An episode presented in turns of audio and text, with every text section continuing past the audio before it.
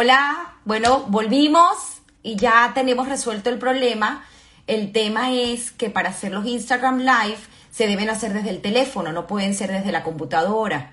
Y creo que Luis estaba intentando conectarse desde la laptop. Pero ya regresamos, aquí estamos, vamos a esperar que todos entren nuevamente y que se haga la magia para escuchar a Luis. Eh, aquí ya lo vamos a invitar, ese era el tema, tiene que ser desde la computadora. Creo que ese detalle no se lo dije ayer a Luis. Pero en minutos ya vamos a tener esta fascinante historia de Luis Martínez. Aquí está. Va a suceder la magia que sucede los domingos cuando empezamos este fabuloso episodio de historias que contar. Voy a volver a poner aquí el pin. Ven, aquí está Luis. Luis, Luis Simón Martínez Obadía. Aquí está. Eso es. ¿Ah? Qué, qué bueno estar ahorita aquí con todos ustedes. Fabuloso. Creo que tenemos un poco más la luz. No sé si te quieres cambiar y ponerte contra el, eh, en otra posición. Ya, que aquí estoy. ¿No, ¿No me ve bien? Más o menos, no mucho. Te vemos con una luz atrás que no ayuda. voy a apagar la luz. Estaba entrando por... Ayer de todos los detalles que conversamos, lo único que no te dije es que debía ser desde el móvil. Pero no, no pasa nada. Sí, yo estaba eh, eh, desde la computadora, pero aquí estamos listos. Aquí estamos listos. Bueno, tienes muchísima gente que entró a, a escuchar esta historia. Tus hermanos también están acompañándote. Espero que tu madre también te esté viendo, Luis. Mi madre, mis hermanos, mis amigos, mis seres queridos, todos, Hashem, están escuchándonos. Amén, amén. Muy feliz. Hace rato, aquí está. Creo que sí voy a poder compartir las fotos. No sé si me están viendo. Creo que sí. ¿Me ven? Está todo ok, ¿no? Está perfecto. Ok, ahorita voy a averiguar, porque hace rato vi cómo compartir las fotos y ahorita se volvió a desaparecer. Pero en lo que estamos conversando, voy a averiguar cómo poder hacerlo, porque tienes unas fotos increíbles, increíbles que me encantaría compartir con nuestro público. Sí, estoy muy entusiasmado por contar la, familia, la historia de la familia Abramovich Obadía. Así es. Entonces, bueno, comencemos, Luis. Hoy tú eres el protagonista eh, simplemente yo soy una humilde conductora de, esta fascinante historia que, bueno, que me parece que es divina porque insisto en que lo que hacemos y las decisiones que tomamos tienen muchísimo que ver con saber de dónde venimos y quiénes somos. Y bueno, pues eso es algo que gracias a Dios nosotros tenemos como que bastante claro eh, con estos trabajos que nos mandan en el colegio a hacer de Buscando mis raíces, que nos obliga a investigar un poquito más de dónde venimos. Y bueno, tú tienes una, una fascinante historia porque vienes de Rumanía y de Marruecos. Entonces, una combinación increíble y aparte la historia de tu apellido, pues que muchos conocen, pero muchos no conocen y hoy nos vas a, develar. Así que Luis, adelante, eh, la cámara es tuya y el micrófono es tuyo para conocer tu historia. Gracias, Tami, por esta oportunidad. Bueno, les comento a todos ustedes. Eh, mis abuelos paternos eh, vienen de Rumanía, de Siget. Mi abuelo, Betzalel Abramovich Engelman, y mi abuela, Esther Kaufmann Fischer. Nacieron en Rumanía, en Siget, eh, donde vivieron toda su vida. Mi abuelo conoció a mi abuela a través de un shidech. Un shidech que inicialmente era con la hermana mayor de mi abuela. Para, la gente que no es de la comunidad, el shidech es un matchmaking, que era muy costumbre no solamente entre los judíos, sino en aquel entonces, en esa época, ¿no? O sea, casarse con alguien que uno conocía. Así es, bueno, sí, se conocieron a través de un shidech eh, con la hermana mayor de mi abuela, Kitele, que era muy linda. Eh, cuando vio mi abuelo a mi a, a dijo, no, yo no quiero casarme con Gítele, yo quiero casarme con Esther, que era su hermana menor, que era no tan bonita como Gítele, no tan eh, linda como Gítele, pero era la mujer que quería casarse. Eso quiere decir que siendo mi, mi abuelo tan ortodoxo y mi, abuela tan ortodoxa, hubo algo de amor en esa relación, porque no solamente fue el Shide, sino también fue amor. Ella, eh, mi abuelo se quiso casar con Esther y así fue como ocurrió. Se casó con Esther. Eh, ¿Tienen luego cuántos hijos ese matrimonio? Bueno, eh, mis abuelos tuvieron en, Rumanía cuatro hijos, ya les voy a comentar. Eh, entre ellos tu papá, ¿correcto? Entre ellos mi papá. Mi papá fue el último de los, de los cuatro hermanos que nacieron en Siget. Tu papá Marcos. Marcos Marcos Abramovich Kaufman. Mi papá nació en Siget, al igual que sus tres hermanos mayores. Entonces, como les comentaba, los, mis abuelos eran familias muy, muy religiosas. El, mi abuelo, hablando de la familia Abramovich, la familia paterna, mi abuelo, eh, su familia siempre tuvo eh, ganados. Eh, de, eso, de eso vivían la, eh, la Estamos costumbre... Hablando eh, en, antes de la Segunda Guerra Mundial. Antes de la Segunda Guerra Mundial. Estamos hablando de... Los 20. En los 1920. de hecho, mi padre nació en 1929. Ok. Eh, y era costumbre en esa época de las familias religiosas irse a morir a Israel para, para esperar el, Mesías. Y de hecho, muchos bisabuelos y antecesores nuestros están enterrados en Sfat, eh, en Israel, en Jerusalén, este, que posteriormente, muchos años después, eh, mis abuelos encontraron las tumbas y, las restauraron. Eh, mi, hablando de, de, los padres de mis abuelos paternos. Eh, el padre de mi abuelo paterno eh, em, fallece antes de la Segunda Guerra Mundial.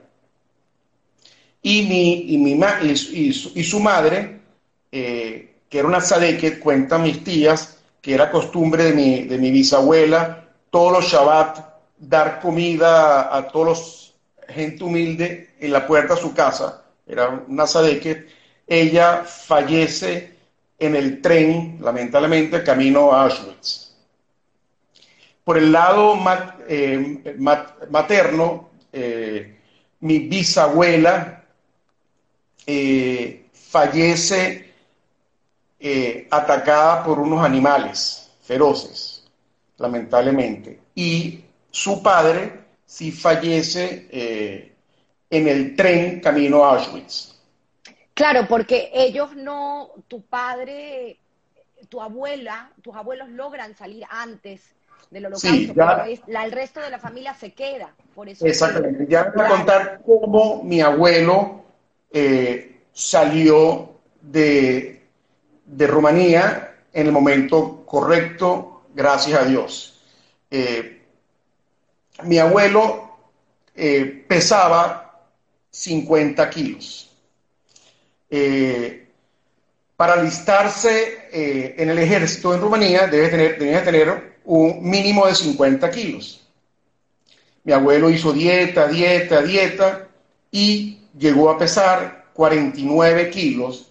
Eso significaba que iba a ser, eh, no iba a ser alistado en el ejército. Un día antes de pesarse era sin Torah mi abuelo, como es costumbre, comió. Una fiesta muy importante para nosotros los judíos en la sinagoga, claro. mi abuelo. Un festín. Un festín, por supuesto, comió, tomó, festejó. Llegó la hora de pesarse, 50 kilos. ¿Qué significa eso? Vas, vas al ejército. Eh, en ese momento, pocos, pocos meses antes había nacido mi padre, Sibroli Orajá. Había nacido mi padre y el, mi abuelo le dice a los oficiales, yo no puedo ir al ejército, tengo cuatro hijos que alimentar y yo no puedo ir al ejército. Lo lamento, señor Abramovich, usted tiene que ir al ejército. En eso toma la decisión de abandonar Siget y se escapa de, eh, de Rumanía. Eh, cuentan que en el tren, eh, camino saliendo de Siget, mi abuelo estaba muy molesto, siendo una persona muy religiosa, estaba muy molesto con Hashem. Wow, Hashem, ¿por qué? Wow, Dios, ¿por qué pasó esto? ¿Por qué tengo que abandonar este, esta ciudad donde yo nací? Y bueno, y años después se dio cuenta que gracias a eso está, está vivo, que no fue la misma suerte del resto de sus hermanos, que lamentablemente fallecen todos en Auschwitz. Entonces, por eso uno siempre tiene que decir que lo que pasa siempre es lo mejor. A veces Dios pone velas, pone eh, cosas que uno no puede entender y uno no tiene la capacidad de entenderlo, pero con el tiempo uno los entiende. Gracias a él, mi abuelo se salvó y... Eh, Entonces, tu, tu abuelo va vía, vía Inglaterra y llega sí, mi abuelo va vía, que mi abuelo va vía Inglaterra, eh, ahí consigue una visa para Argentina y se va a Argentina, empieza a trabajar como Shoyhead, como Moel, momentos muy difíciles. Eh, para, mi abuelo. Un poco, eh, es una parte. El, a ver, explícalo tú, pero el, el Shahed es el. el, el él, hacía Brit, él hacía Brit a los recién nacidos, circuncisión. y, y Shoyhead, él, él hacía las lo, necesario para la comida kosher, pues. Para, hacer, para que la carne fuera kosher. Para que la carne sea kosher. Entonces, él, eh, durante, eh, durante su tiempo en Argentina, se ocupó como Muel, se ocupó como Shohet. Eh, me comentan también que iba a ayudar a, enterrar a la gente al cementerio, ahí recibía dinero, fueron momentos muy difíciles para mi abuelo, él solo en Argentina, este, y eh, pocos meses después recibe el dinero suficiente, hace el dinero suficiente para, para mandárselo a mi abuela, a mi padre y a mis tíos. Eh, le envían el dinero a, mis, a, mis, a, mis, a mi abuela y inmediatamente, con mucho dolor para mi abuela, porque mi abuela estaba bien acomodada en Rumanía, eh, se van para Argentina. En el tren, eh, comentan, comentan mis tías, eh, mis tíos, en el tren saliendo de Rumanía, mi padre tenía 11 meses, se le cae un hacha en la cabeza a mi padre, fue algo bastante grave, pero a Dios gracias no pasó nada. Eh, llegan a Argentina, repito, momentos eh, muy difíciles, llegan a Argentina, mi abuelo sigue trabajando como Moel, como Shoyhead, eh, y ahí nacen mis dos tías, mis, otras, mis otras dos tías. En, en Rumanía nació mi tío Israel, llamado Tito, mi tío Francisco, mi tía Frida, y en, Argentina nace mi tía Gladys y mi tía Sofía. Tiempos después se van a Uruguay, mis, mis abuelos eh, forman una, tienen una tienda de venta de comida kosher y empieza a irle bastante bien. Eh, después toma la decisión nuevamente de regresar a Argentina, mis abuelos con sus seis hijos, y en, Argentina eh, tienen, instalan una venta de, venta, de ropa y empiezan a progresar, empieza, y siempre también, siempre también siendo Shoyhead y Moel. Esa profesión nunca la dejó de ejercer mi abuelo. Siempre como Shoyhead, como Moel, eh, y también con la venta de ropa. Empezó a irle, bueno, bien, o sea, no, no, no, vivían tan cómodos, pero vivían bien. Quiero comentarles algo, eh, una historia también muy bonita que ocurrió en Rumanía, que me la salté. En Rumanía, mis abuelos recién casados vivían en un apartamento alquilado. Eh, en eso ocurre, eh, viene la festividad de Sukkot. Y mi abuelo mm. instala una azúcar en el jardín de su casa. Para los que no saben, una azúcar es una, una pequeña cabaña que hacemos nosotros durante una semana donde tenemos costumbre de comer, dormir, vivir allí. Eh, entonces hacen una suca en el jardín. Los dueños del apartamento se ponen muy molestos. ¿Cómo es posible que tú vas a hacer esa cabaña en el jardín de mi casa? Y va a la policía. Y el policía era judío. Había, la comunidad judía en, en era muy, muy grande. Era judío y él entendía que esa suca, que esa cabaña era una suca. Entonces le dice el policía judío a mi abuelo, señor Abramovich, no entiendo por qué está haciendo esa cabaña en el jardín. Le doy una semana para que lo saque. Le doy una semana para que la saque. En una semana hay que sacar la azúcar. Entonces él entendió y mi abuelo, por supuesto, oficial, le prometo que en una semana saco la azúcar. Muy diplomático, logró resolver el problema. Le prometo que en una semana este, saca la azúcar y en efectivamente en una semana sacaba la fiesta, la fiesta de Sukkot y sacó la, azúcar. Eh, entonces, eh, ¿Cómo, ¿cómo llegan, cómo, cómo es el, el, el, tema de Venezuela? Porque en todo esto, ¿cómo aparece Venezuela en el mapa? Creo que es por tu tío Francisco.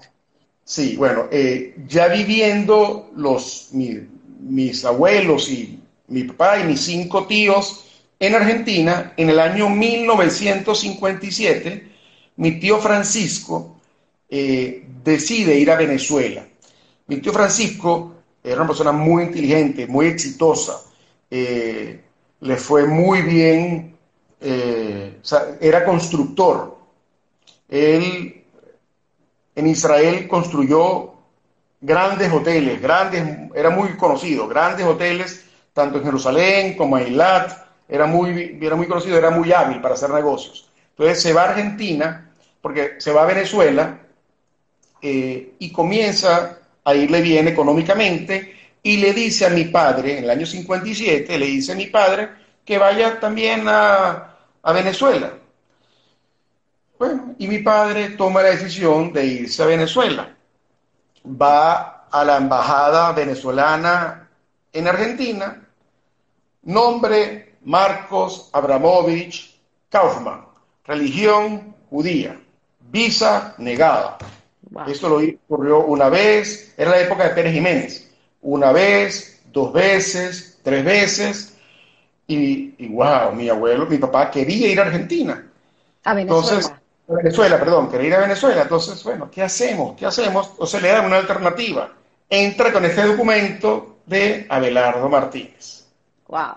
Entonces, bueno, entra, mi papá siendo muy jovencito, este, no estando muy cómodamente eh, acomodado en Argentina, por todo lo que le dijo mi tío, ¿sabes qué? Vamos a Venezuela. Entonces, solicita la visa con con ese documento de Abelardo Martínez, visa concedida. Wow. Y se va a Venezuela. Se va a Venezuela en el año 57. Eh, wow. Por eso, es que es el, por eso es el Martínez, increíble. Después contaré un poquitico más de la historia de Martínez, de la familia Martínez, pero sí, de hecho, ningún tío mío es Martínez, ningún abuelo mío es Martínez, ningún familiar ascendente nuestro es Martínez, todos son Abramovich. Pero mi padre es, llegó a Venezuela como... Dice, tu hermana, dice tu hermana que la visa la solicita en Chile. Así es, la solicita en Chile porque, por supuesto, ya había ido tres veces a la embajada de Argentina, de Venezuela en Argentina, entonces no podía entrar nuevamente como Marco Abramo, otra como Belardo Martínez, sino va a Chile y la solicita allí y allí sí le conceden la visa.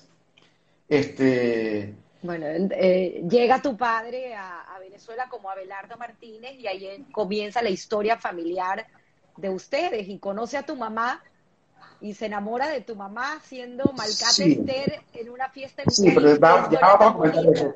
Ya, vamos a comentar eso. Ahorita quiero comentar un poquitico de la familia Obadía. Eh, mi abuela materna, que tanto quiero, que fue nuestra segunda madre, que siempre vivió en nuestra casa, Alegría. En, alegría.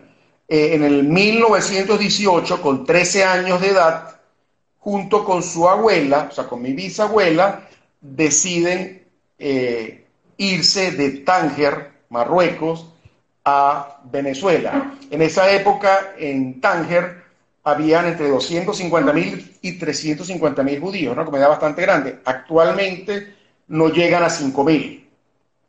Tenemos el, documento, tenemos ese pasaporte donde sale la foto de la abuela Alegría con el eh, con la foto de tu mamá de entrando a Venezuela. No, no, no, la, foto de, mi abuela con mi bisabuela. Y también tenemos la foto, también tenemos la foto donde por el lado paterno mi abuela eh, Esther eh, por parte de, mi papá, sale de Siget con sus cuatro hijos en esa época, donde aparece Marcos, 1929, eh, Israel, Francisco y Frida. Este, en esa época se acostumbraba los pasaportes tener las fotos, los datos de sus hijos. Correcto. Entonces, entonces mi abuela eh, llega a Venezuela en 1918 con su, con su madre. Eh, su padre y, la mayoría de sus hermanos se quedan en Tánger. Nunca llegan a Venezuela. Nunca llegan a Venezuela. Mi abuela, eh, dos años después, con 15 años de edad, se casa con su tío, que también era costumbre en esa época. Eh, un tío que era mucho mayor que ella, como 20 años mayor, este, se casa con su tío eh, Alberto Obadía. O sea, tu abuela era Obadía Obadía y tu tío era Obadía Obadía. Y ellos así es. contraen matrimonio. Así era, así, era. Se casaban entre familia. Se casaban entre familia, era de otra época. Y muy este, joven. Y muy jóvenes. Mi abuela ya estaba en Venezuela con 15 años casada con su tío. Eh, la mayoría de sus hermanos, como te dije, y su padre se quedan en Tánger. Aquí nacen eh, cuatro, aquí vienen, perdón, cuatro hermanos de mi abuela.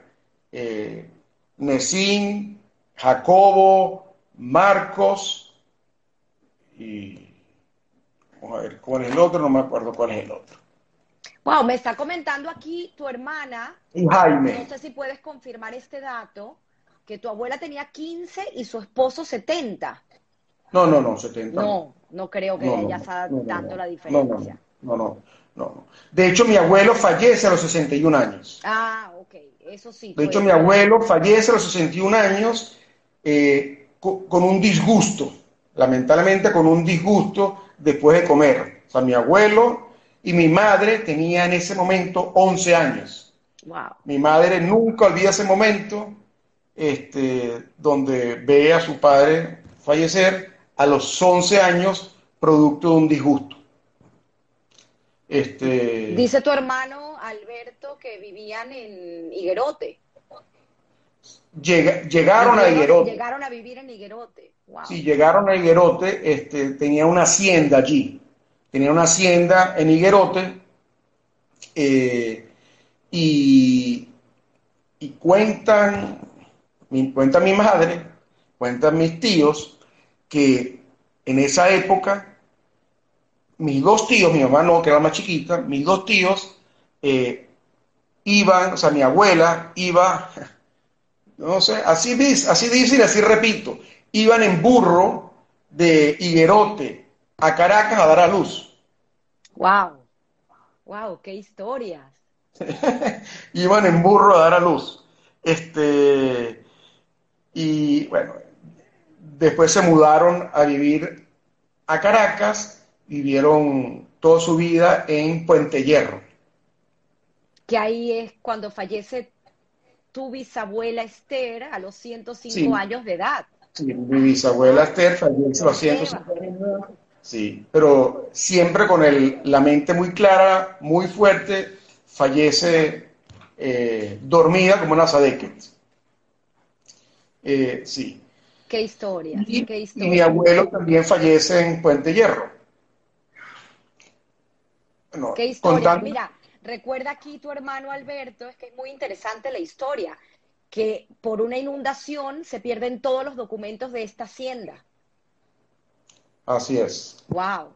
Qué, qué, bonita, qué bonita historia. Y que en Puente de Hierro pues había una comunidad judía importante en los Así es, en esa época sí. Estamos hablando de los comienzos, 1960. ¿Y, eh, cómo, ¿Y cómo se conocen tus padres?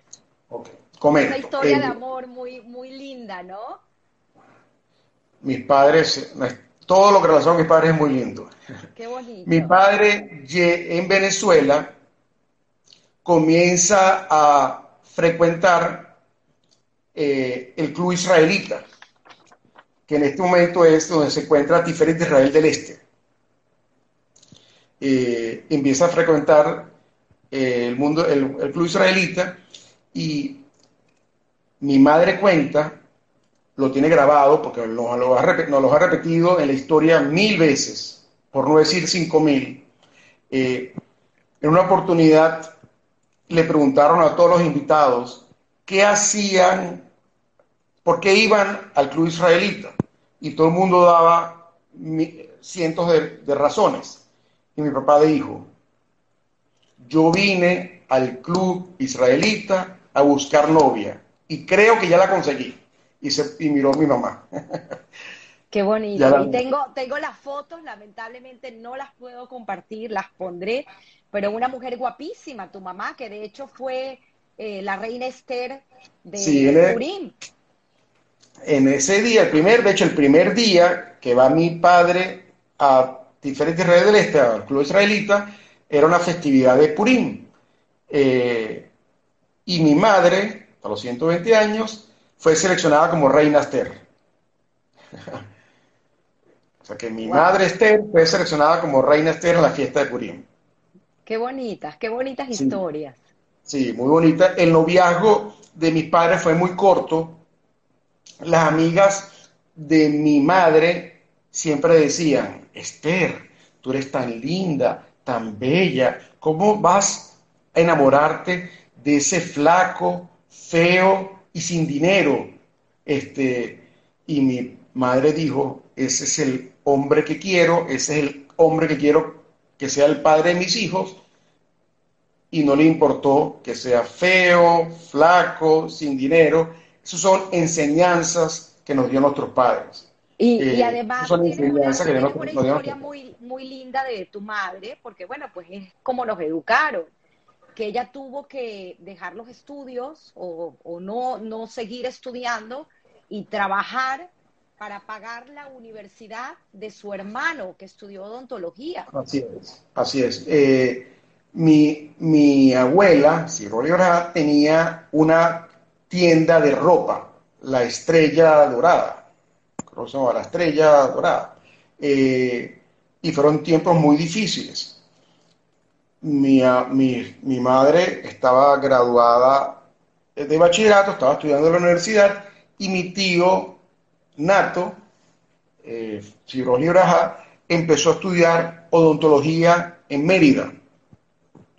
Y mi abuela le pidió a mi madre, Esther, por favor, deja los estudios, comienza a trabajar para pagar la universidad de tu hermano. Eran otras épocas mi madre dejó de trabajar, eh, de estudiar, empezó a trabajar y así fue que mi tío pudo estudiar, eh, graduarse de odontólogo, comprarle su primer carro, todo se lo hizo mi madre por increíble, su esfuerzo. Increíble, increíble. Eh, cuenta tu hermano, que yo sé que tú lo vas a decir, pero igual es que es fascinante la historia, porque, claro, ese karma de ese apellido Martínez fue complicado, inclusive para que tu padre pueda contraer matrimonio con tu madre, porque le decían que no era judío. Claro. Eh, yo después contaré, quiero hablar más con más detalle eh, sí, sí. del apellido Martínez, pero claro, por supuesto, al llegar una persona de Argentina, este, con documentos Abelardo Martínez, este, eh, mi, abuela, mis tíos, eh, todos los familiares de mi mamá empezaron a investigar. Este, y por supuesto, muy rápidamente, muy fácilmente pudieron demostrar, y más aún siendo mis abuelos tan religiosos, tan religiosos, hablaban yiddish, mi padre también hablaba yiddish perfecto, este, le fue muy, muy sencillo demostrar eh, los orígenes de, mi padre, y por eso, por supuesto, se casaron los dos en el año 61, un bello 25 de marzo del año 61, se casaron eh, en Mari Pérez con el rabino Biniak, señor Braja. Que tengo aquí las fotos bellísimas de la boda y, bueno, todo lo que sucede después, pero es increíble porque tu familia lo dice, lo están diciendo aquí también tus hermanos y te lo he escuchado decir a ti muchas veces, que a pesar de todo, obviamente el apellido Martínez siempre fue una bendición en la familia, pero no es el apellido y también trajo muchos problemas como consecuencia. Pero bueno, se repite la historia, así que seguimos con, contando, ¿no? Se casan tus padres. se casan mis padres el 25 de marzo de, del año 61. Y también como cosa curiosa, eh, mis padres no teniendo una situación tan cómoda económicamente en esa época, eh, apenas se casa eh, y queda embarazada mi madre de mi hermana mayor, Raquelita. De Raquel. Raquel, mi padre le dice a mi madre, a partir de ahorita tu trabajo va a ser cuidar a nuestros hijos y deja de trabajar. Claro, eso era en otras épocas. Ahorita un marido no le puede decir a su esposa eso, pero en el año 61 sí se lo dijo mi padre a mi madre eh, y su trabajo, mi madre siempre trabajó y lo hizo de la mejor manera posible, cuidando, cuidando a sus hijos, cuidándonos a nosotros. Eh, mi padre eh, tenía una empresa, una fábrica de, eh, de ropa, de camisas. Chepive, marca Chepive, marca Perlui. Eh, no le iba mal, no estaba muy cómodo, pero no le iba mal. Mi padre trabajó muy, muy fuerte. Yo no conozco a nadie, a nadie, a nadie que haya trabajado más fuerte que mi padre. Mi padre trabajó muy fuerte, se la pasaba este, viajando por todo Venezuela, eh, vendiendo y cobrando. Y también les comento que mi madre, muy orgullosa, muy orgullosa, nos los cuenta a nosotros, este, la luna de miel de mis padres fue en carro a San Cristóbal y para poder costear ese viaje, esa luna de miel, mi padre tenía que ir a visitar clientes, cobrar y poder así poder continuar con su luna de miel.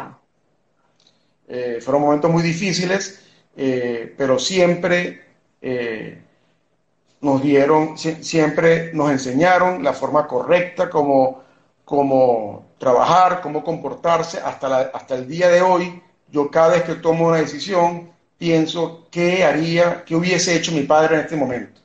Mi padre, mi madre son otros líderes. O sea, yo rezo siempre por tener la inteligencia que tuvieron mis padres para educar correctamente a sus hijos y a sus nietos.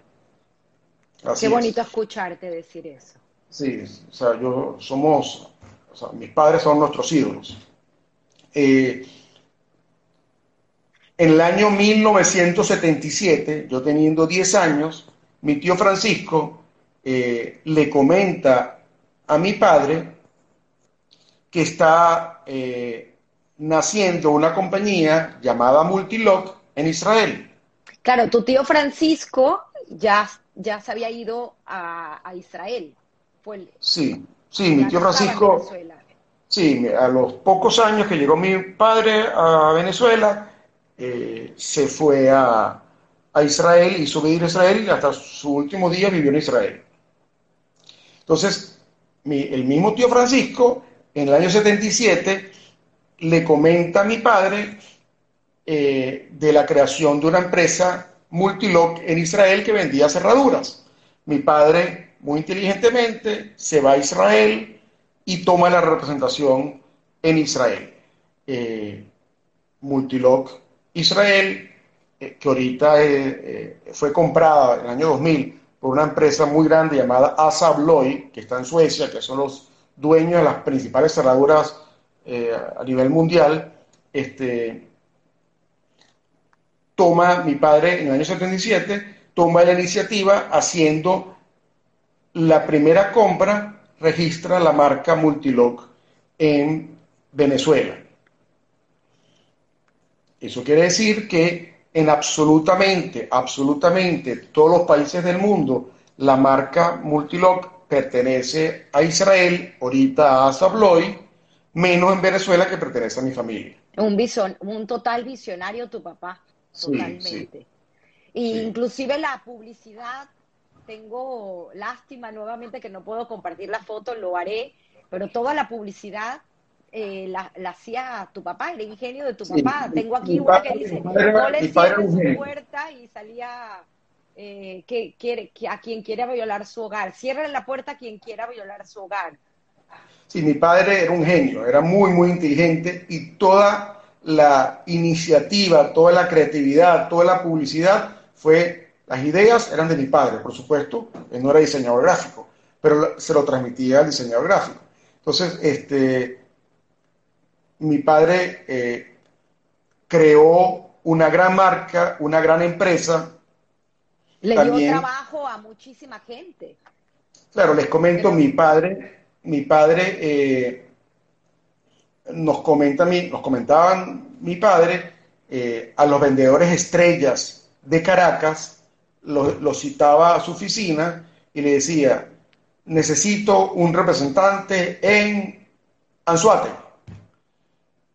Yo quiero que te vayas a Anzuate y tomes la representación. No, pues, yo, no te, yo no conozco a nadie. Si tú quieres la representación, te vas para Anzuate y te doy la distribución. Y así ocurrió. Él a sus vendedores estrellas eh, los invitó a todos a tomar distribuciones en todo el país y así se formó eh, la red de distribución de, la división Hogar Multiloque en Venezuela. Tienes una historia muy interesante porque hay una relación muy bonita entre tu padre y tu abuela materna y me cuentas que de niño hacían esos famosos viajes al club de playa, Puerto Azul, en una camioneta con las cinco bicicletas, con la abuela. Una época muy linda. Bueno, eh, la, mi abuela, Cibro eh, siempre vivió en nuestra casa. desde que yo nací, mi abuela vivía con nosotros. La relación de mi papá con mi abuela, o sea, con su suegra, era muy especial. No es normal que uno quiera tanto a su suegra. Yo quiero mucho a mi suegra, pero lo que quería mi padre a su suegra no era normal. Era un amor siempre muy especial. Mi abuela le dolía la cabeza y inmediatamente mi papá salía corriendo a las 3 de la mañana a la farmacia a comprar cualquier cosa. El amor era muy especial. Y era recíproco, porque tu abuela le cocinaba la comida preferida, el gefilte fish a su padre, siendo para, para, complacer a mi papá, hacía el gefilte fish que se lo enseñó a hacer mi abuela paterna. Hacía gefilte fish, hacía los schnitzel, hacía el mititei, hacía eh, hígado de carne, hígado picado, o sea, todo lo, la comida que nací la hacía mi abuela para mi padre para complacerlo. Y tanto las casualidades no existen en la vida, las casualidades no existen en la vida.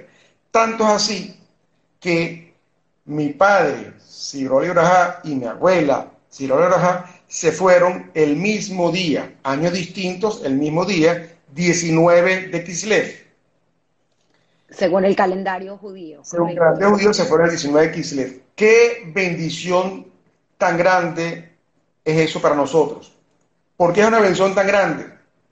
Porque, por supuesto, eh, uno como judío, eh, en los Yishkor, en, en, los aniversarios, los Yursay, aniversarios de fallecimiento, siempre dice Kadish, hasta los 120 años, todos nuestros padres, por nuestros padres. Pero raramente, o no muy comúnmente, uno lo dice por sus abuelos. Eh, como mi abuela y mi padre se fueron el mismo día, 19 de Kislev, todo lo que yo digo por mi padre lo digo por mi abuela. O todo lo que nosotros decimos por nuestro padre lo decimos por nuestra abuela.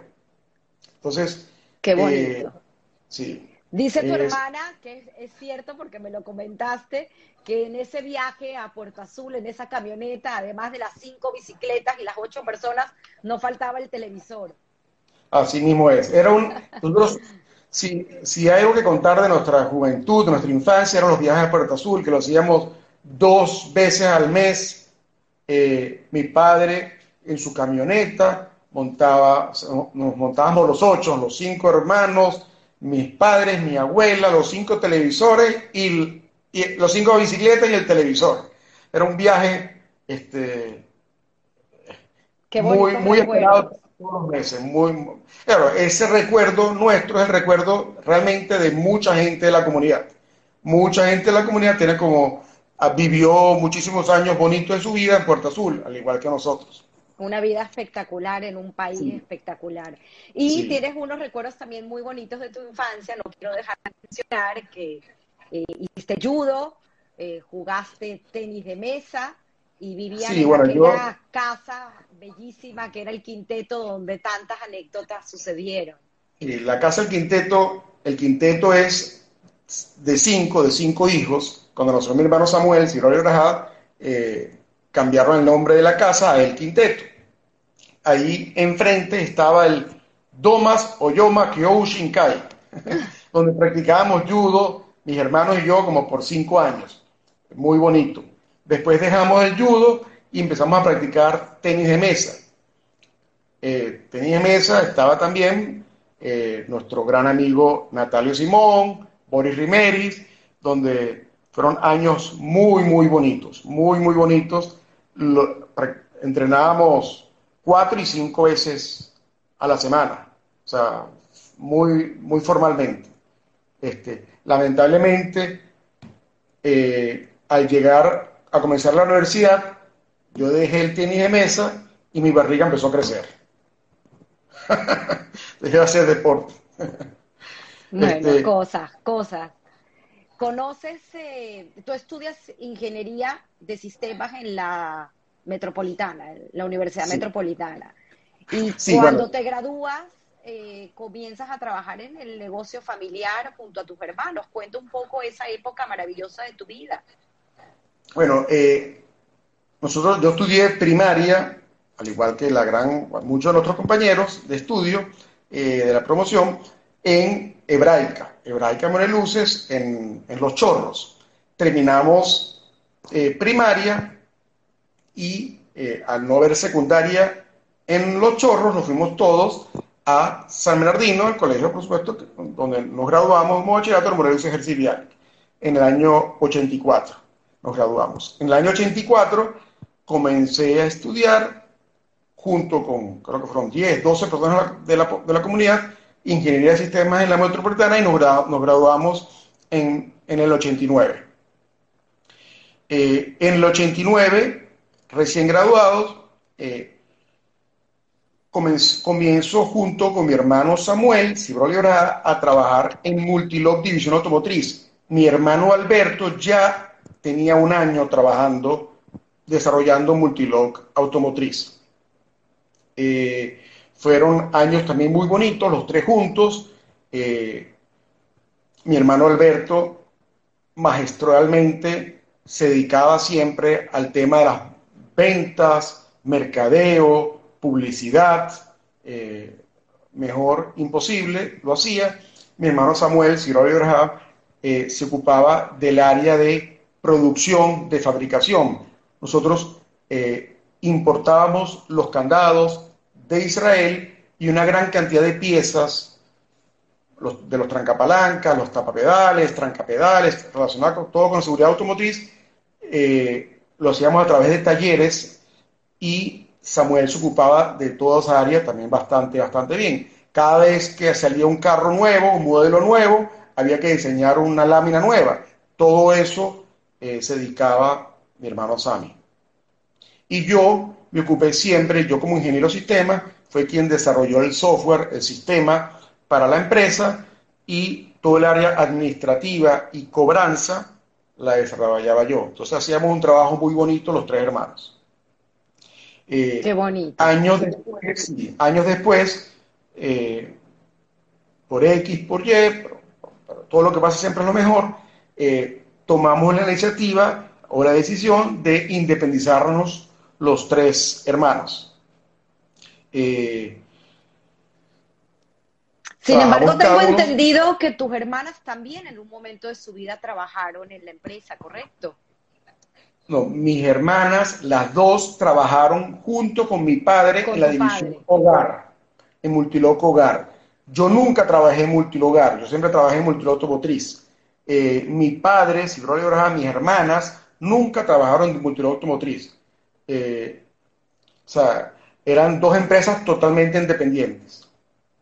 Entonces, eh, años después, tomamos la decisión de independizarnos, eh, cada uno montó su empresa, siempre relacionado con el ramo automotriz, seguridad para autos, audio, accesorios, línea 4x4, llantas, todo relacionado con automóviles. Era, es una línea que me apasiona, que me gusta, que es la que he desarrollado desde el año 89.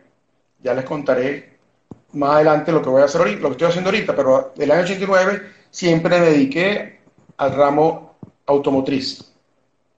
Eh, en el año 2007 creo una empresa en Estados Unidos. La misma empresa eh, de Venezuela, eh, con las mismas líneas, eh, los mismos proveedores, la creó en Estados Unidos y, y a Dios gracias empezó a ir bastante, bastante bien. Y 2007 también es el año, un año doloroso para la familia. Sí, bueno, el año 2007 fallece nuestro padre, nuestro líder, Jaime Ibn Betzalel, el nombre de mi padre, en, la Torá, en hebreo, Marcos Abramovich Kaufman, mejor conocido en Venezuela como Belardo Martínez. Eh, Martínez. Fallece el 19 de Tislev, que es 29 de noviembre del 2007. Eh, fueron momentos muy difíciles, muy, muy difíciles, sobre todo para mi madre. Momentos muy difíciles. Este, en, esa, en, ese, en ese momento, por supuesto, eh, desde ese día, por 11 meses a esa fecha, mis dos hermanos y yo comenzamos a decir Kaddish.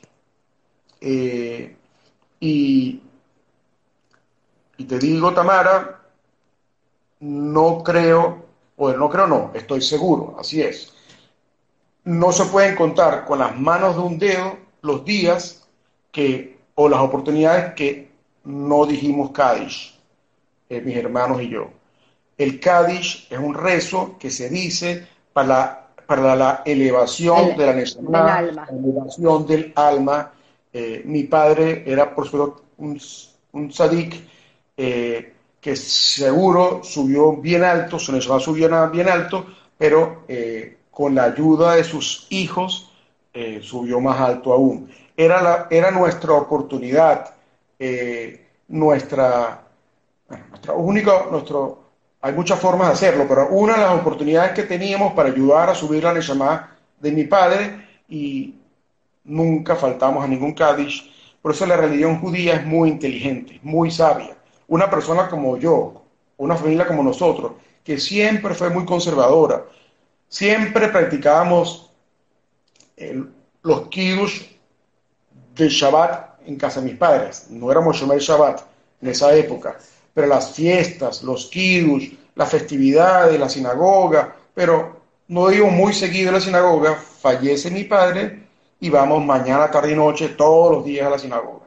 En ese momento, toda la familia comenzó a hacer Teshuvah, toda la familia, mis. Teshuvah es acercamiento más a, la Torah, a las misbot.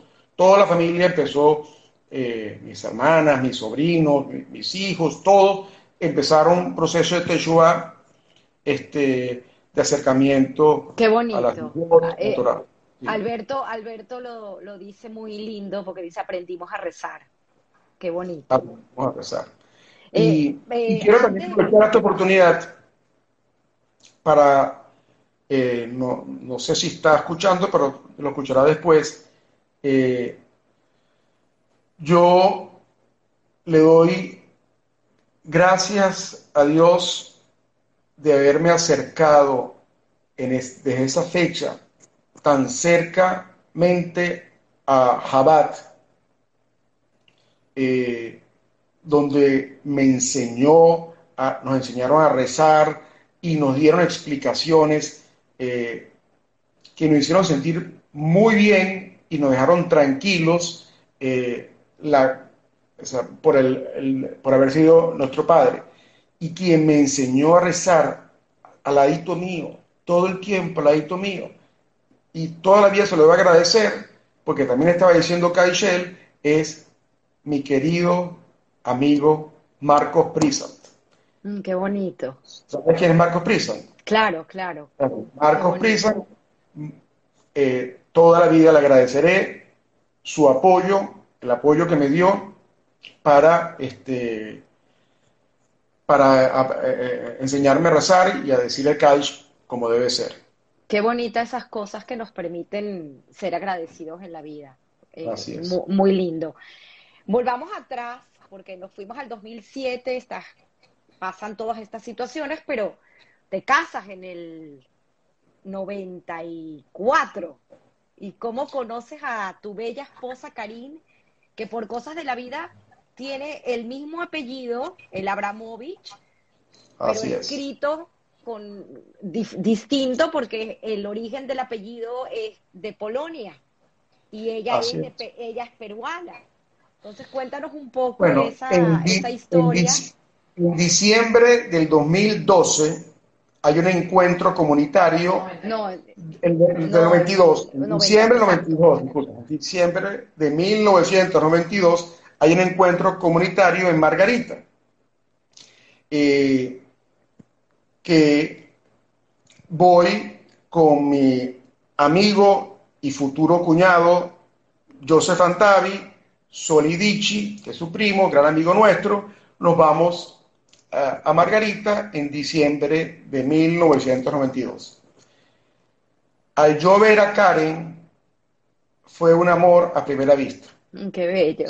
un amor a primera vista. Yo la vi, yo dije, wow, me enamoré de Karen el primer día, el primer momento que la vi. Y Karen, por supuesto, tenía su sticker como Karen Abramovich y yo como Luis Martínez. Yo le decía, Karen, tú y yo somos primos. Tú eres Abramovich, yo soy Abramovich. Y me decían, no, tú no eres Abramovich, tú eres Martínez. yo digo, no, yo no soy Martínez, yo soy Abramovich. Así empezamos a conocernos. Habían periódicos en el encuentro todos los días y hablaban, en una oportunidad hablaron de los primos, se están haciendo amigos los primos. este, y, los primos terminaron en matrimonio. Los primos terminamos en matrimonio. yo decía, eh, yo, decía, me decía Karen, me decía a mí, yo estoy locamente enamorado, así por esas palabras, locamente enamorado de ti, pero tú vives en Perú tú vives en Perú. O sea, estamos hablando del año 93. Eh, el año 93 no había WhatsApp, no había Internet, no había mail, no había Zoom, no había Skype, no había nada. No había Facebook, no había nada de eso. Entonces era muy difícil, era muy difícil, una relación a distancia era muy difícil, no como ahorita que es muy fácil, pero en esa época era muy difícil, tanto así que en el año 93 me fui siete veces a Perú. Siete viajes a Perú y, Hashem, en octubre del 93 hicimos los NOIM, el compromiso matrimonial. Y en enero, el 8 de enero de 1994, Hashem, nos casamos bajo la UPA, en Perú. Fueron... fueron y, tienes ahí una historia que quiero que, que cuentes porque de verdad que fue un aprendizaje y es fascinante, porque te fuiste a vivir a Chile 10 meses. Cuenta qué pasó en Chile y por qué Chile. Bueno, eh, nosotros nos fuimos tres semanas de luna de miel.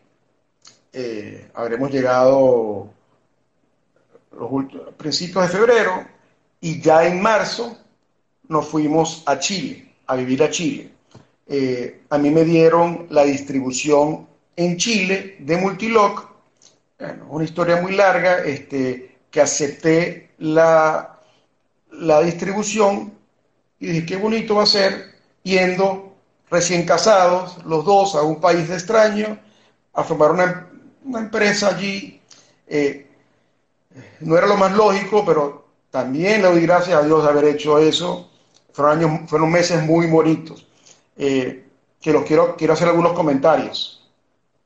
Eh, llegamos a Chile, es que son cosas que uno dice, wow, se, me paran los pelos cada vez que me lo recuerdo. Llegamos a Chile, a un hotel, a la semana alquilamos un apartamento, nos mudamos al apartamento, después de mudados salimos del apartamento y ¿qué conseguimos enfrente? Jabat, Chile. Frente a frente, Jabat, Chile. ¡Wow! ¡Qué maravilla! Gracias a Jabat, nuestra vida en Chile fue bellísima. Fue bellísima. Eh, el hermano del rabino Perman. El hermano rabino Perman, que todos conocemos, eh, es quien dirige. uno de los rabinos que lleva Jabat Lubavitch en Venezuela, el rabino Perman. El rabino Perman, su hermano, que el rabino Perman es, o sea, la verdad que lo admiro mucho, eh, su hermano es quien dirige Jabat Chile. Y frente a frente estaba Jabat, Chile. ¿Qué, ¿Qué, ocurrió por haber vivido frente a Jabat, Chile?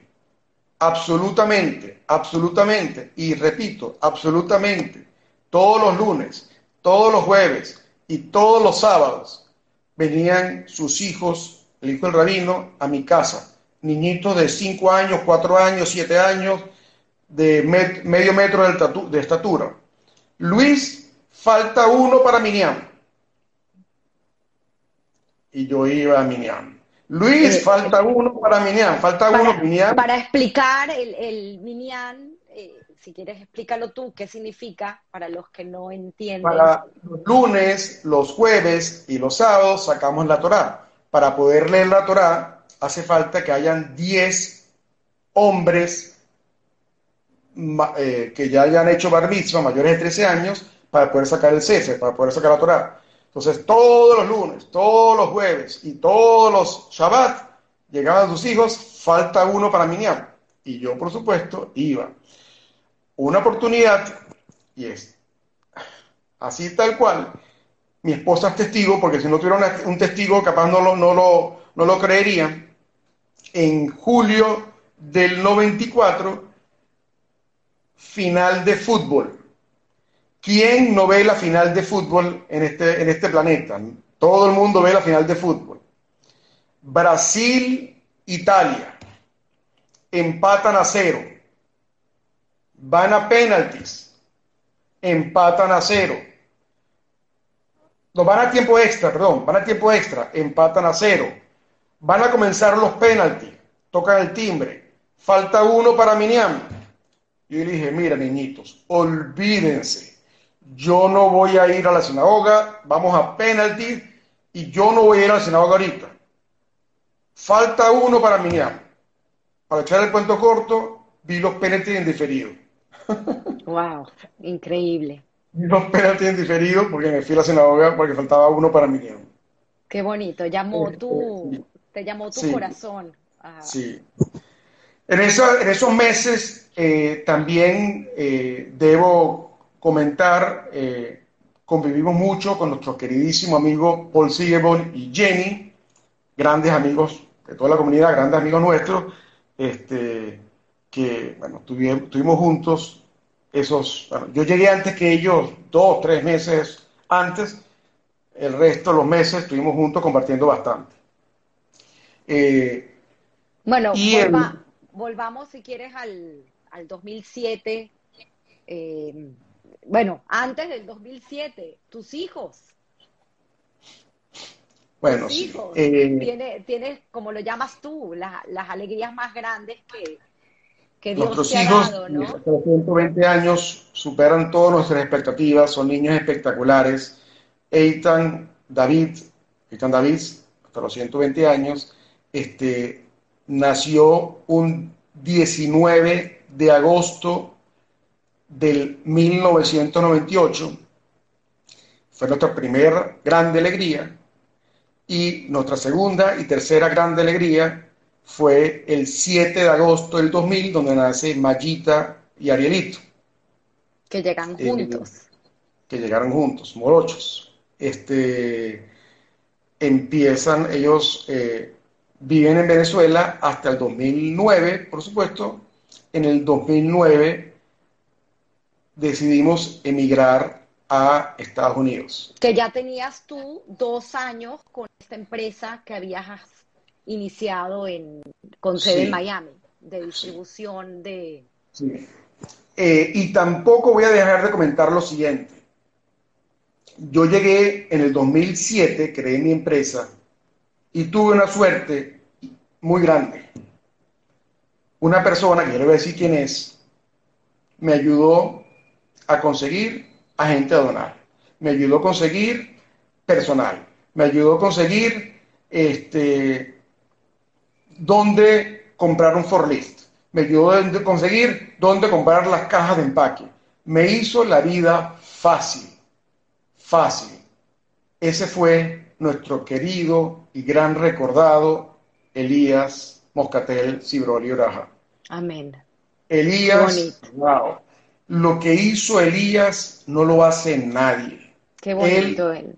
Todos sus secretos, toda su experiencia, todos su, sus conocimientos en Miami me los transmitió y me ahorró mucho tiempo y mucho dolor de cabeza. y sin pedir nada a cambio, como él Una oportunidad, rapidito cuento, una oportunidad, yo no era Shomer Shabbat en el 2007, en ese momento llega un contenedor, yo tenía, eh, no tenía montacarga en esa época,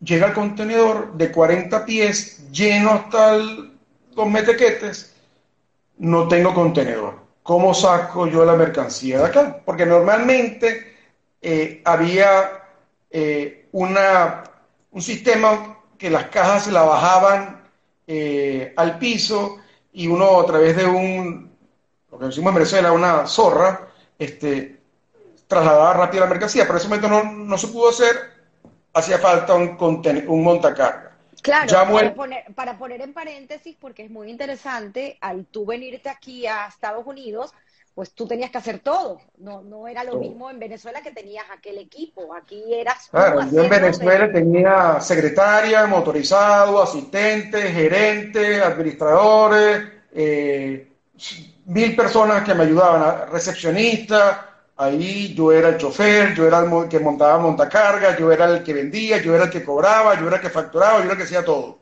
Y yo, wow, ¿cómo saco esta mercancía de aquí? Llamo a Elías un sábado en la mañana. Yo no era Shomer Shabbat en esa época. En 10 minutos está Elías con el montacarga, porque su empresa estaba a, una cuadra de la mía en esa época. A una cuadra de la mía. Eso es un gran amigo. Ese es Amén. Elías Moscatel Ciroli Uraja. Amén. Qué bonito recuerdo y qué bonito recordar así a los amigos. Muy, bonito. Este, entonces, Tienes un tema eh, en Estados Unidos porque obviamente ya en el 2009 decides emigrar con tu familia, con tus hijos, los, tus hijos empiezan a estudiar en colegio comunitario, pero siete años y nada, y no puedes obtener la residencia. Bueno, te comento. Eh, eso fue lo mejor que me pasó, o una de las tantas cosas maravillosas que me pasó en la vida. Eh, nosotros, yo solicito en el 2009 eh, la visa L1 para poder trabajar en Estados Unidos. Eh, normalmente la otorgan por un año, y me la otorgaron por tres. Maravilloso. Tenía mi empresa en Venezuela, que andaba muy bien, me da mi visa L1 por tres años. Pasados los tres años, la, la, la, renuevo por dos años más. En ese interín, en ese momento, solicito el, green card, la residencia. Perfecto. Eh, pasa un año, pasa dos años, pasan tres años y no hay información de mis documentos de, de residencia, eh, del expediente. El expediente estaba extraviado. Una, una, una abogada de la comunidad, no voy a decir el nombre, este, el expediente nunca aparecía. Eh, tres años, más de tres años, el expediente desaparecido. Contrato a otro abogado de inmigración, también de la comunidad, vecino nuestro, compañero de, la, sinagoga, y al mes aparece el expediente. Rapidito aparece el expediente. Por supuesto, me piden información de los últimos cuatro años. Entrego los documentos, y, bueno, como era algo tan viejo, me niegan la residencia. Muy molesto, muy bravo, muy decepcionado. ¿Cómo puede ser una persona que ha pagado impuestos, una persona que ha trabajado tan duro aquí, una persona de familia, una persona... No entiendo. Bueno, eh, solicito, eh, tenía 30 días para irme a Estados Unidos. Para que mis hijos terminaran de estudiar, solicito una hago una nueva solicitud de residencia. Hago una nueva solicitud de residencia inmediatamente y comienza el proceso. Este, en eh, abril de, del 2017, Karen y yo lo pensamos bien y dijimos, no, ¿sabes qué, Karen? Vámonos a Panamá. Vámonos a Panamá. Y interrumpimos nosotros el proceso de solicitud, de la segunda solicitud. O sea, interrumpimos el proceso y decidimos no continuar con el proceso. Eh, nuestro hijo Eitan se graduaba o se graduó en mayo del 2017, Ariel y Maya eh, todavía le faltaba dos años. Al irnos en abril del 2017, ellos se fueron antes de terminar el año escolar en Estados Unidos, en el Gilel, y dos meses después de haber comenzado en el Instituto Alberto Einstein en Panamá, pero era el tiempo perfecto para poder graduarse en Estados Unidos y comenzaron en Panamá. Y bueno, nos vinimos a Panamá y fue eh, lo mejor que pudimos haber hecho, haber venido a Panamá. Gracias a Panamá, este, lo voy a decir y le voy a pedir disculpas a mis hijos Eitan y Ariel de involucrarlos, porque ellos son muy humildes, no les gusta que uno hable de ellos, pero debo hablar de ellos, gracias a Panamá o con la chispa de Panamá, este, Ariel y Eitan, Eitan, Ariel y Maya, los tres, empezaron a hacer Teshuvah muy fuerte, los tres son Shomer Shabbat, al igual que mi, mi Carrillo, como Shomer Shabbat, este, hemos, nos hemos acercado mucho, mucho a la religión. Eitan y Ariel estudian cuatro y cinco horas de quemará todos los días. Todos los días estudian cuatro o cinco horas de quemará. Eh, ellos fueron, Arielito se fue diez meses antes de comenzar la universidad, diez meses a una yeshiva en Israel. Ariel Eitan fue varios meses a una yeshiva en Israel los dos estudian cuatro y cinco horas al día de Gemara y de Torah, y tal y como un día le dijeron ambos al rabino Lane de Panamá, su objetivo en la vida es servirle a Hashem. ¿Qué más ambos, ambos, ambos estudian en, George, en Georgia Tech. Sí, una de las mejores los dos estudian en Georgia Tech Computer Science y Maya estudia finanzas en IDC. Maya también es un ejemplo de niña. Eh, con Maya estudian puros hombres, puros varones. Maya es una de las únicas niñas que estudia ahí, una niña sobresaliente, una niña número uno, una niña donde eh, fue la única niña aceptada en, en cursos que está tomando. son niños los tres muy, muy, muy inteligentes, muy cercanos a Shem, eh, muy seguidores de Misbot y Torah. Qué bonito, eh, Luis. También quiero ah. comentar lo siguiente, disculpa, también quiero comentar lo siguiente. Eh, creo que Alex Good está presente. está conectado. Está conectado. en, una, en una oportunidad vamos al bar mitzvah de Jaime Gut, a los 120 años, que se casó hace pocos meses. Ok, más alto nuevamente a Alex y a Sandra. Eh, vamos al bar mitzvah de Jaime Gut. ¿Cuándo el es el bar mitzvah? El bar mitzvah son los 12, cuando cumple los 12 años. 13. 13. Entonces vamos al, vamos al bar mitzvah de Jaime Gut un martes, un miércoles. Yo, wow, yo nunca he ido a un bar mitzvah un martes, un miércoles. Los bar mitzvah son generalmente cuando sacan el Sefer. O lunes, o jueves, o Shabbat, o, o Rosh Hodesh, eh, comienzo de mes. Pero un martes, un miércoles, eso no existe. Vamos al bar mitzvah. ¿Y por qué hace bar mitzvah Jaime ese día? Porque ese fue el día que cumplió 13 años. Entonces ese es el día que lo tiene que hacer. ¡Wow, Alex! ¡Qué bien! Ok. Llega el bar mitzvah, el día del, del bar mitzvah de Eitan David. Cuando cumple 13 años Eitan David, un Shabbat. Viernes en la noche. ¿Qué significa eso? Que si hacemos Shabbat, si hacemos el bar mitzvah ese día, ese día no hay foto, no hay video, no hay recuerdo, no hay nada. Pero ese es el día que le corresponde hacer. Lo converso con Eitan, lo converso con el rabino Perman, que siempre lo, lo, tengo en mi memoria, a los 120 años, este, y el rabino Perman me dice, Luis, ese es el día que Eitan debe celebrar su permiso, porque si cayó en Shabbat, tiene que hacerlo ese día. Ok, entonces, Eitan, por supuesto, eh, le sube la Torah ese día, el, sábado, sube la Torah, reza, por supuesto, la parasha de la semana, reza completito el rezo de Shahrit, el rezo de Musaf, bellísimo, como pocos niños lo hacen. Eh, pero, no hay fiesta, no hay video, no hay recuerdo. ¿Qué tenemos que hacer? Él nació el 27 de Av. Y el Rosh Hodesh Elul, o sea, unas semanas después, vuelve a subir al Sefer en Rosh Hodesh, o sea, comienzo de mes, pero ya con video, ya con fotos, ya con, ya con fiesta, ya con recuerdo. ¿Qué significa? que Eitan hizo, leyó dos parashot, hizo dos fiestas. Y antes de terminar, ¿qué ocurre? Eh, Arielito.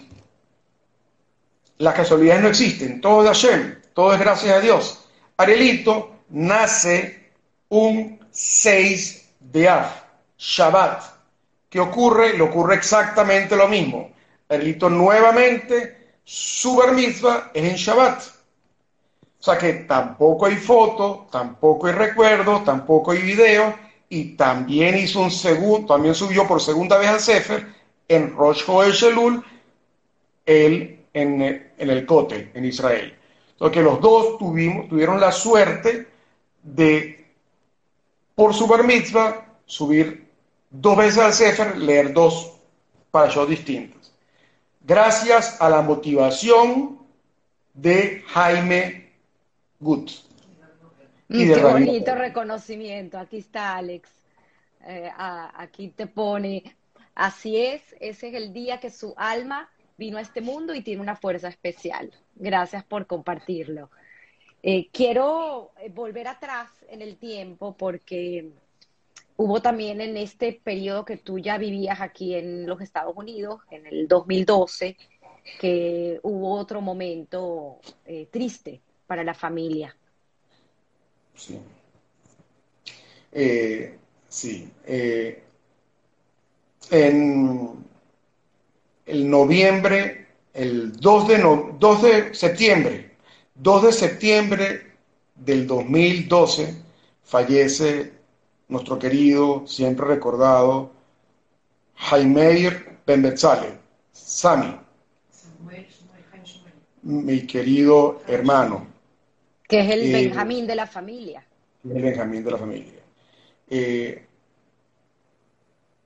quiero eh, comentar, eh, eh, esos fueron momentos muy difíciles, muy difíciles. Sami estuvo 40 días en la clínica, 40 días en la clínica. La clínica eh, parecía una sinagoga. Durante esos 40 días hubo shurin todos los días, cualquier cantidad de gente nos acompañó en la comunidad. Fueron momentos muy o sea, nunca perdimos la esperanza, nunca, nunca, nunca, nunca perdimos la esperanza. Siempre estábamos este, rezando y con la esperanza de que eh, mejore.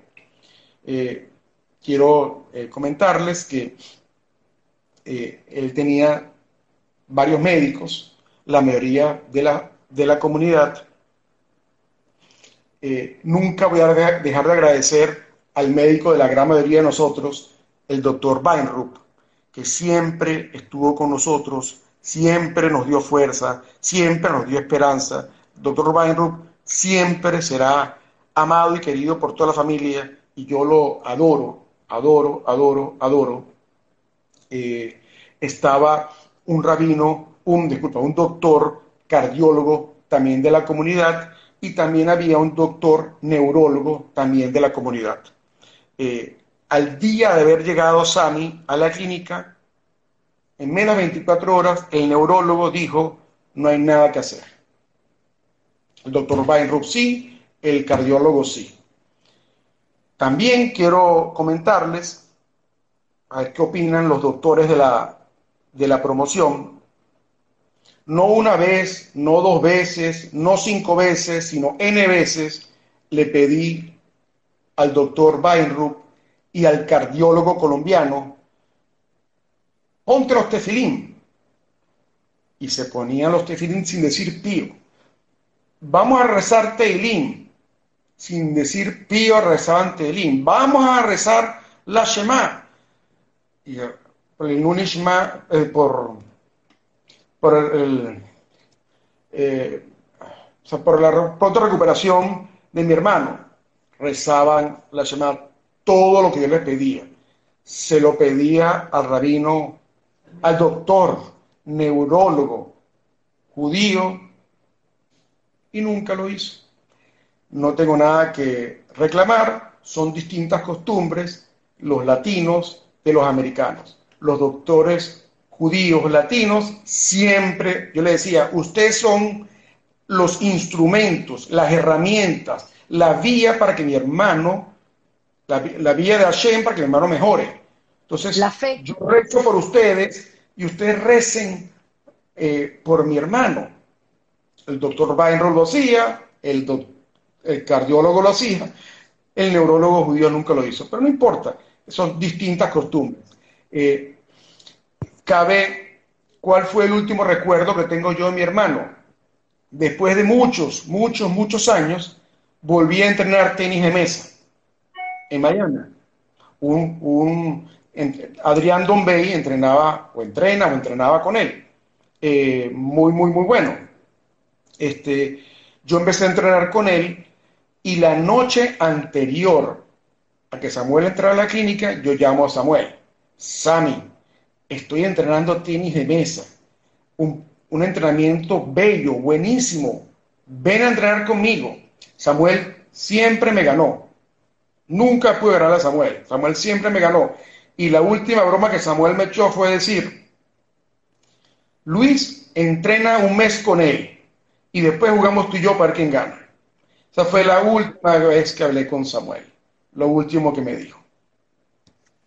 Es increíble, de hecho ustedes tienen, eh, donaron, creo que ese mismo año, o un salón de tenis de mesa del Club Hebraica en nombre de mi hermano. Ah, sí, también quiero comentar lo siguiente, porque esas son historias mías, historias que contar. Eh, así como les comenté la promesa, el juramento, el agradecimiento que yo tuve, eh, como que tengo, de los 120 años, con Marcos Prisan, esa misma promesa la hice con mis grandes amigos Joseph Antavi, Alberto Benzamún y Elías Moscatel Cibro Ellos estuvieron conmigo en todo momento, todo momento, todo momento estuvieron conmigo. Joseph y Alberto se vinieron de Venezuela a Panamá a acompañarme. Eh, Elías estuvo también todo el tiempo conmigo. Son recuerdos que yo nunca olvidaré y siempre estaré muy agradecido, al igual que por supuesto con toda la comunidad judía eh, que, que aprecio muchísimo, que me acompañó bastante. Quiero aprovechar este momento para que que tengamos en, nuestras oraciones a una compañera eh, de, nuestra promoción que necesita, pues obviamente, de esta fe y de estos rezos. Así que una refuash lema para, para Royce. Royce, si alguien puede poner el, en algún momento. Ah, con el, en hebreo su nombre. Yo quiero también, es, eh, aprovechar esta oportunidad, que te lo iba a, el favor te lo iba a pedir después, más adelante, pero ya que lo dijiste, me voy a adelantar. Yo con el permiso tuyo y el permiso de toda la audiencia, quiero pedir un favor. Yo quiero, por el refugio Shlema de Rosara, refugio Shlema de Royce Sure, Sharma Ok, por el refuerzo de ella, yo le quiero pedir el favor a todas las audiencias que está escuchando esto, que haga una misbah especial este Shabbat por su pronta recuperación. Amén. Si una, si una mujer que está escuchando esta, este audio no acostumbra a hacer jalá para Shabbat, no acostumbra a prender las velas para Shabbat, que lo haga. Que lo haga en este Shabbat y tenga la fuerza de seguir haciéndolo este, a partir de este Shabbat. Si un hombre no acostumbra a ponerse los tefilín o ir a la sinagoga para Shabbat, que lo haga este Shabbat por el refugio Shlema de Rose, Sara Shayana. O sea, que lo haga por el refugio Shlema de ella. Si lo quiere hacer público, que lo haga público, si no, que se lo guarde en secreto, pero que lo haga. Y Besrat Hashem, con la ayuda de todos nosotros, Rosara va a salir adelante. Amén, amén, amén. Gracias, Luis. Te lo voy a agradecer. Gracias, Luis. Ok, eh, sí. Quiero, no quiero que se me olvide porque eh, es algo importante para tu familia y fue que tus abuelos por parte de mamá, ellos eh, viven en Israel y esas visitas que hacían ustedes a, visitar a los abuelos, ¿correcto? Por parte de mi papá. Por parte, de, mi papá. Sí, como te comentaba. En eh, Israel. O sea, mis padres, mis abuelos vivieron en Bene Brak. Bene es, eh, yo creo que después de Mia Sharim, el, la, ciudad más religiosa en, Israel. Ellos vivieron en Bene sus últimos 40 años. Eran muy, muy, muy, muy religiosos. Eh, yo nunca olvidaré, y le doy gracias a Dios, durante nuestra viaje en la gira de cuarto año, que nos daban libres los sábados, y hay tantas historias bonitas de todos nosotros los sábados, mis seis semanas yo fui a Benebrac eh, a rezar con mis abuelos, a compartir con mis abuelos y le doy gracias a Dios porque fue la última vez que pude verlos, que pude compartir con ellos. Qué bonito, qué bonito recordarlos de esa manera. Y bueno, pues eh, eh, es parte de tu formación y de quién eres, quién eres hoy en día, Luis. Por eso es tan importante tenerlos siempre presentes. Sí. Yo antes de mencionar, antes, fíjate, antes de mencionar el salón de tenis de mesa, eh, que estabas a punto de mencionarlo, quiero mencionar el salón de la Edad de Oro, que vino antes, en el 2004, no me acuerdo. Este, el salón de, el salón de la Edad de Oro. los cinco hermanos tuvimos la iniciativa de crear el Salón de la Edad de Oro en hebraica. Eh, fue una, fueron los momentos más bonitos de nuestras vidas porque le dimos ese honor a nuestros padres estando en vida. Mi padre estando en vida, mi madre en vida hasta los 120 años. Entonces, estando en vida, eh, ellos tuvieron el honor de ver ese salón de la Edad de Oro, eh, que es tan usado, que es tan compartido este, hoy en día, recordando también a mi abuela, que mi abuela fue una de las fundadoras de la Edad de Oro en hebraica. Qué bonito.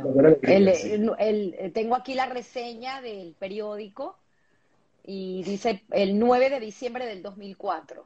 Exactamente, el 9 de diciembre del 2004 fue creado el Salón de la Edad de Oro con el nombre de mis padres, estando ellos dos en vida. Y la placa dice en nombre de Abelardo Martínez, entre paréntesis, Marcos Abramovich y Esther Martínez. Así es. Qué bonito, qué bonito estas historias, qué bonito este gran legado que, han dejado en, la comunidad judío venezolana, que tanto nos dio, ¿no? Así es. Y en el 2013 creamos el Salón de Tenis de Mesa Samuel Abramovich, Obadía, Shmuel Benjaimer, Ese salón de mesa fue creado, fue, fue creado eh, por la familia Martínez, por Abraham Benarroch, que le mando un fuerte abrazo, también es parte, fue parte toda la vida de nuestro, del que fue quien llevó a cabo todo el desarrollo del salón de tenis mesa, Adrián Dombey, eh, José Vitán y Morris Harrar, todos integrantes del Salón de Tenis de Mesa, todos compañeros de Samuel. Qué bonito, qué bonito recordarlo así. Volvamos a Panamá porque no quiero dejar de contar esta aventura que estás a punto de lanzar. Y antes de eso, pues tu creación de una especie de mercado libre online que se llama Zona Libre, si no me equivoco, ¿no? Esto, esto, eh, eh, esta aventura que tienes ahorita en Panamá a nivel profesional y, este tema de los carros eléctricos que es fascinante. Bueno, les comento, eh, yo toda mi vida trabajé en, en líneas, en, en, un, en líneas que me, que, me, que me, gustan, que me apasionan, que es el ramo automotriz, seguridad, accesorios, audio, llantas, todo relacionado con automóviles me apasiona mucho. Eh, llegué a Panamá y comencé a trabajar eh, con ventasonalibre.com que eh, se dedicaba a la venta de productos desde Zona Libre. Pero no son productos míos sea, yo siempre tuve mi empresa eh, y vendía mis productos. Como dice mi, esposa, cada producto que yo vendía, cada línea que yo vendía eran como hijos míos. Eh, el vender productos de otro no es apasionante. O, por lo menos a mí no me apasiona. Entonces empecé a vender productos de zona libre de distintas empresas. Eso no me ayudaba, no me, no me llenaba, no, no, no me gustaba no me motivaba. Este, y tal y como dijo dos, tres, cuatro semanas atrás, nuestro querido Aaron Cohen, uno tiene que trabajar en lo que le gusta. Eh, y estoy desarrollando un proyecto que me apasiona, que me gusta mucho, que le estoy dedicando mucho, mucho, mucho tiempo, mucho, mucho tiempo y, bueno, bastante dinero, entre, comillas, este, que es el desarrollo de eh, la distribución de carros eléctricos. Eh, estudiamos varias alternativas eh, de fábricas en China, productos de muy buena calidad, bajo costo, y Besrat Hashem ya hicimos la, ya hice la primera compra tanto para Panamá como para Perú y Besrat Hashem pronto comenzarán a llegar los carros marca Electron. Electron es mi marca que registré este, en varios países y para la distribución de, estas, de estos carros en Latinoamérica. Siguiendo el legado de tu padre, Luis. Así es. Registrando la marca primero. Así es, registrando la marca primero. Y otra cosa, legado a mi padre. Eh, todo lo que yo hago es con la eh, motivación y la fuerza que me da mi esposa, que amo y adoro los 120 años muchísimo, y mis hijos. Y con la fuerza que me da, que me da mi padre. Mi padre comenzó Multilog a los 48 años. Wow. 48 años, ya es una edad, ya no es un muchachito. A los 48 años fue que nació Multilog para mi papá. Entonces, mi papá hizo un monstruo a sus 48 años. Antes de eso, tenía una empresita chiquitita. Entonces, la fuerza de mi padre que comenzó su trabajo a los 48 años y la motivación que me da mi esposa, mis hijos y mis aspiraciones personales son lo que me motiva a seguir siempre adelante. Qué bonito. Este, Mejor dicho, imposible. Sí. No, gracias, gracias a ti, Tamara. quiero, quiero me faltan dos preguntas por hacerte. Y, bueno, parte de lo que has dicho es, lo pudiésemos tomar como el consejo que desearíamos tanto que nuestra juventud tenga, ¿no? De, estos viejos que somos, que conocemos de repente un poquito más de la vida o, estos consejos que tomamos nosotros de, de nuestros padres y, esta futura generación que pueda tomar de los abuelos y de los padres ante este mundo, ¿no? Tan, tan loco que, nos ha tocado vivir este año de pandemia que, ha sido y que sigue siendo un tema para, para la juventud. Y ese consejo que pudieses darle según tu experiencia y terminar con pues, la pregunta que me he robado de a quien admiro y quiero eh, tanto como es este señor, este periodista, Guy Ross, sobre tu opinión o qué ha representado en ti la suerte, el factor suerte o el factor trabajo. Entonces así podemos terminar con esas dos preguntas. Antes de responderte, yo quiero, primero que nada, eh, motivar a la gente que nos está escuchando y viendo que se animen y hagan su promesa hacia ellos mismos de cumplir esa misma por el fuego de Madre Rosario. Amén. Hagan esa misma, si la quieren compartir con nosotros la comparten, si no, se la guardan en secreto y que Dios los ayude a tener la fuerza de poder cumplirla. Volviendo a tu pregunta, uno puede pensar, analizar, estudiar, qué originó todo lo que yo he hecho, qué fuerzas, qué, si fue la universidad, si fue X, si fue Y, pero la única verdad verdadera es que todo es producto de Hashem. todo es producto de Hashem. El secreto de la felicidad es estar claro con eso, que todo lo que uno hace todo lo que uno es es producto de Hashem. Yo estoy lamentablemente eh, en proceso de estar convencido de eso. Es muy difícil.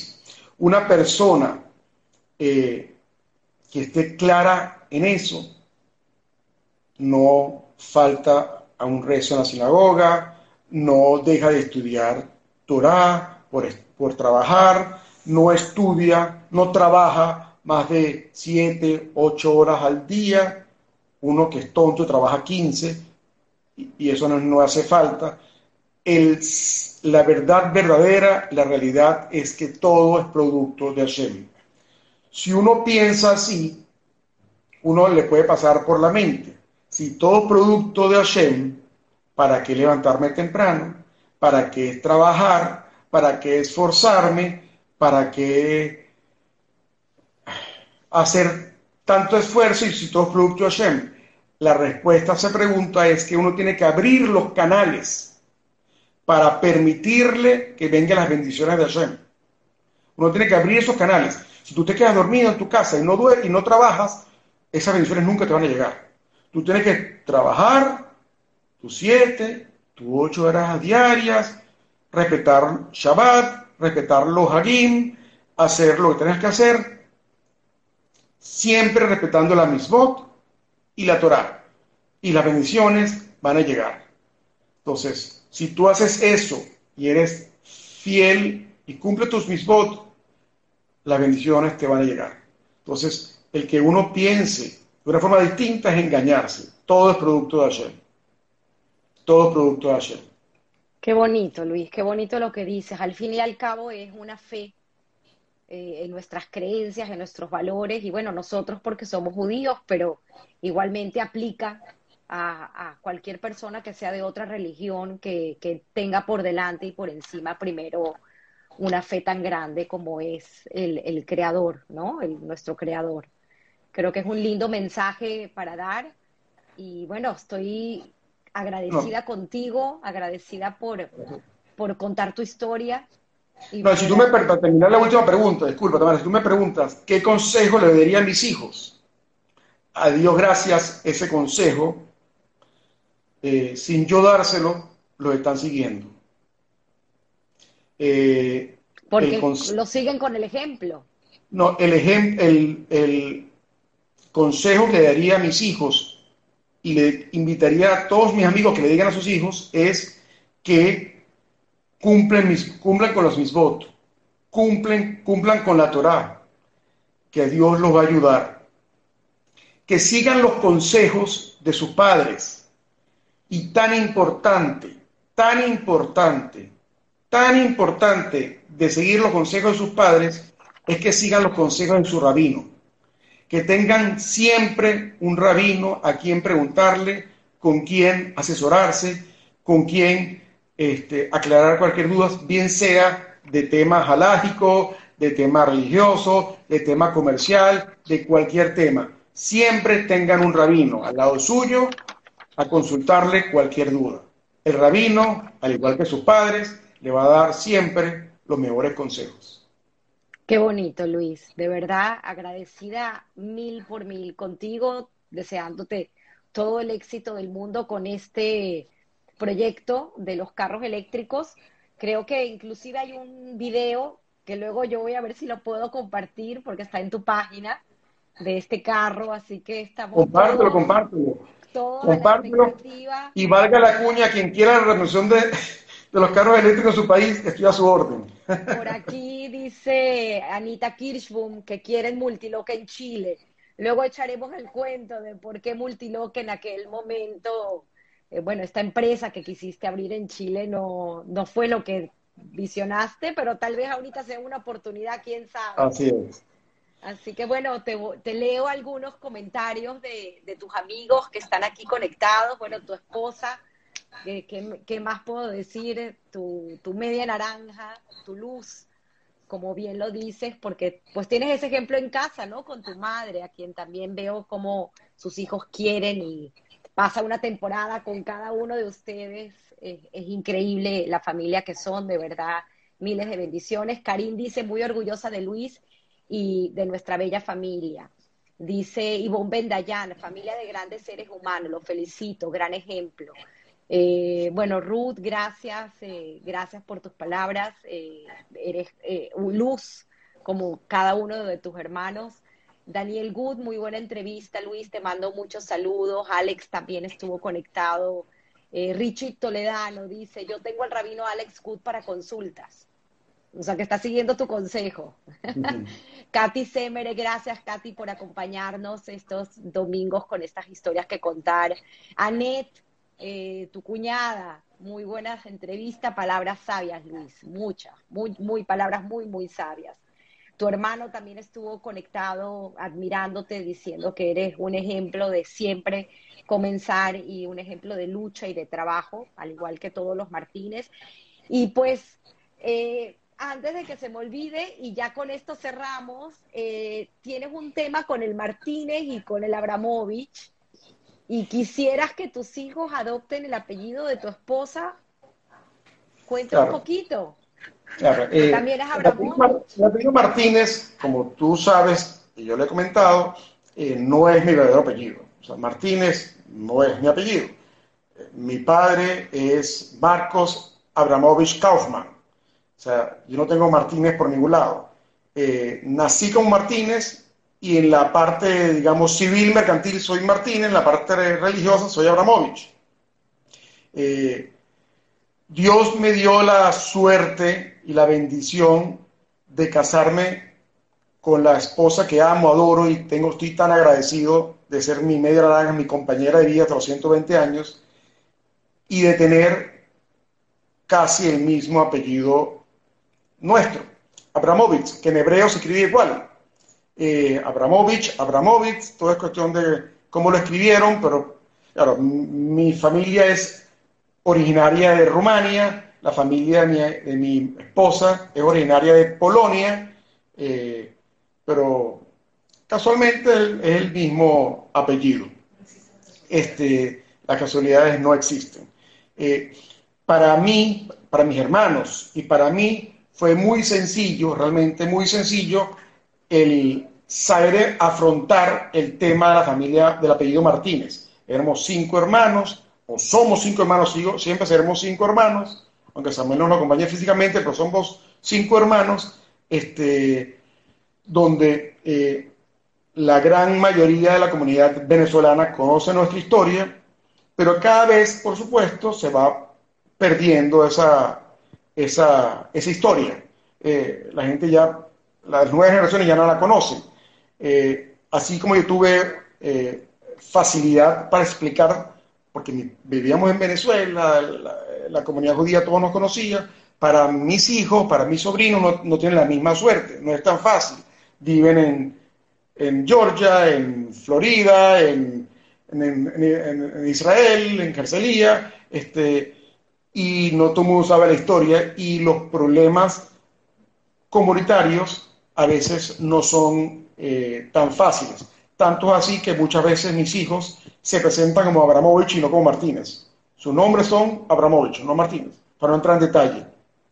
Por eso estamos viendo la posibilidad, como mis hijos tienen pasaporte polaco, ver la posibilidad de que se queden con el apellido de mi esposa, Abramovich, este, o ver un tema en Estados Unidos, pero estamos averiguando para que Besra Hashem pronto mis hijos se casen como, por supuesto bajo, bajo pero con el apellido Abramovich y no Martínez.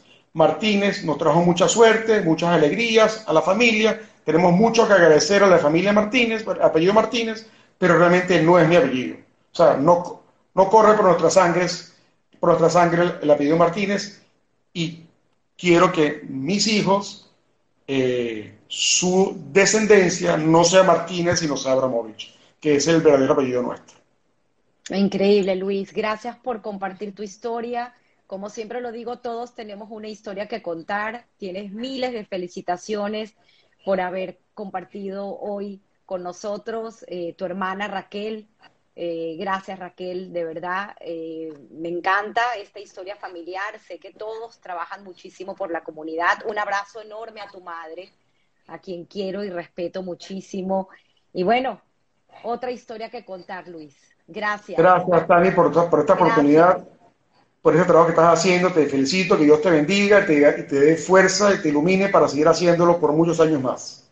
Amén, amén. Tienes eh, saludos de Flor Misraji. Eh, eh, mucha gente está aquí. Bueno, Alex Good, Daniel Good, la señora Dora, la señora Dora que siempre ha estado con nosotros, mamá de nuestra querida amiga Anita y asigua a, al Círculo de Edad de Oro, ¿verdad? Así, que creo que, bueno, todos tenemos una historia que contar. Mil gracias y me despido. A ti, hasta el próximo domingo. Besos, Un abrazo, pondré las fotos y escribiré en el blog la historia de Luis con todas las fotos. Un fuerte, fuerte abrazo. Hasta luego. Chao.